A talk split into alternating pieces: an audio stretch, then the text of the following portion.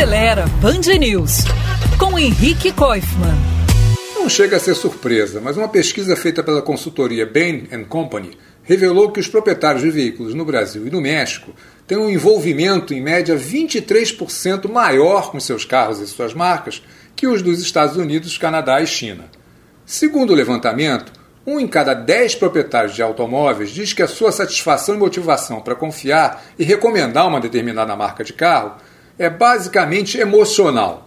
E que aqui no México é bem mais comum dizer que o carro é seu sonho de consumo, símbolo de status, e que para ter um ele investiria até todas as economias que fez na vida.